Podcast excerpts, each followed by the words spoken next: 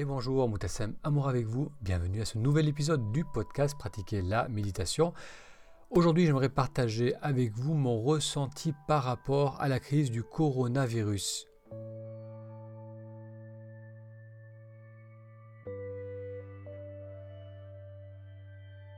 Ici en France, ce mardi 17 mars, c'est le premier jour de confinement. Alors il se peut que vous ressentiez un malaise et ce malaise que nous sommes nombreux à ressentir est tout à fait normal. L'être humain est une machine à stresser. C'est d'ailleurs ce qui nous a permis de survivre à travers les millénaires.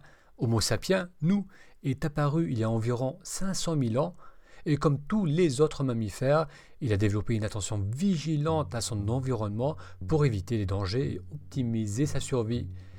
Euh, l'être humain subsistait à ses besoins à l'aide de la cueillette, de la pêche et de la chasse en évitant au mieux ses prédateurs et les autres groupes d'humains qui pouvaient être hostiles. Puis, l'être humain a découvert l'agriculture il y a 10 000 ans de ça. Cela lui a permis de se sédentariser et de vivre dans des groupes de plus en plus grands.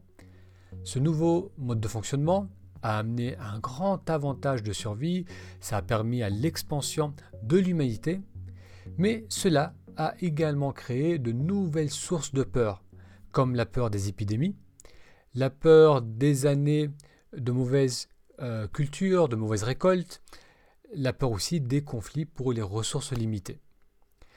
L'être humain n'avait plus de prédateurs, mais devait faire face à de nouveaux dangers.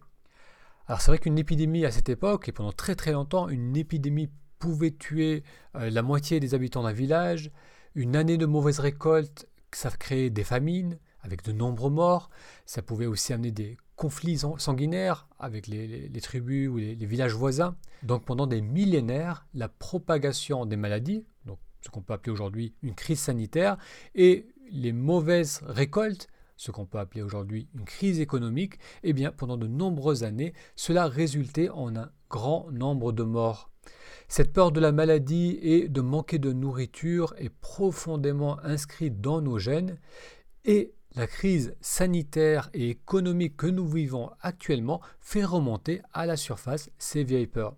Vous ressentez peut-être une vigilance accrue.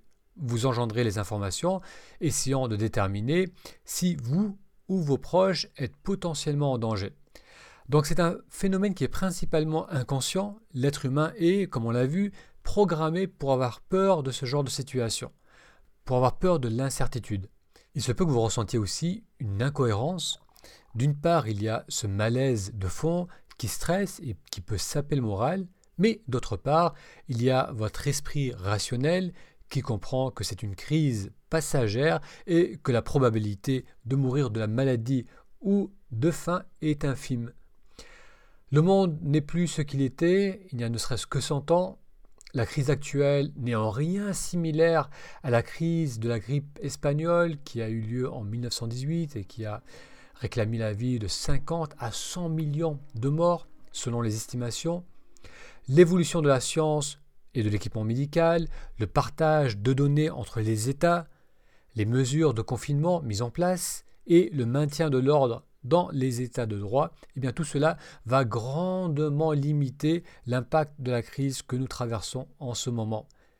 L'épidémie a grandement ralenti en Chine suite aux mêmes mesures. Donc même si rationnellement on comprend, on comprend qu'on n'est pas en danger de mort, notre inconscient, lui, est fortement inquiet. Si cette inquiétude que vous ressentez est naturelle, il est important de comprendre qu'elle ne reflète pas nécessairement la réalité. Vous pouvez vous autoriser à vous détendre. Alors respirez, respirez simplement en ressentant l'inspiration suivie de l'expiration. Encore une fois, si vous le souhaitez, faites une belle respiration en ressentant le mouvement d'inspire suivi d'expire. On peut s'autoriser à se détendre et d'ailleurs, cette parenthèse imposée à nos vies peut même avoir euh, un aspect positif, ça peut devenir une opportunité pour se reconnecter à soi, pour se reconnecter à nos proches. Avant cette crise, on passait le plus clair de notre temps à penser notre vie plutôt qu'à vivre notre vie. Et d'ailleurs, on peut continuer à faire ça, on peut continuer à uniquement être dans le mental et à passer cette période de confinement à nourrir les pensées anxiogènes, ou bien on peut profiter de cette période pour se reconnecter à notre corps, donc passer du temps pour redécouvrir nos, articulations, ne serait-ce que commencer par exemple le yoga sur YouTube, sur Internet, on peut avoir accès à un tas de cours d'initiation à la, au yoga. Vous pouvez aussi profiter de ce moment pour redécouvrir le plaisir de créer.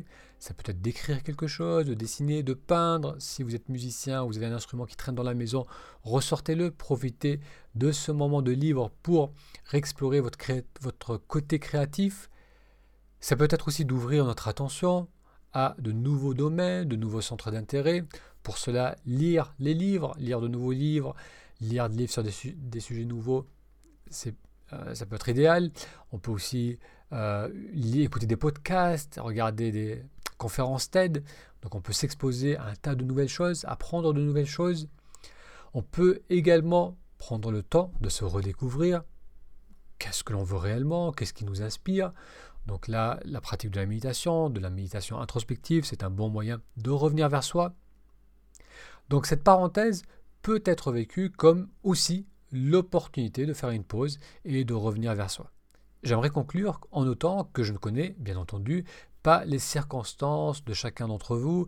Je réalise que dans certains cas, vous allez être beaucoup plus touché par cette crise, mais je sais également que permettre à notre peur primitive de colorer toutes nos pensées, c'est-à-dire de ruminer sans cesse des pensées négatives, ça ne, sera en rien bénéfique ni durant cette période de confinement, ni en préparation de l'après-crise. Donc on va passer tous ensemble à travers cette période d'incertitude. De mon côté, je vais continuer durant cette période de confinement à vous proposer des épisodes du podcast et je ferai aussi euh, plus régulièrement des ateliers en direct.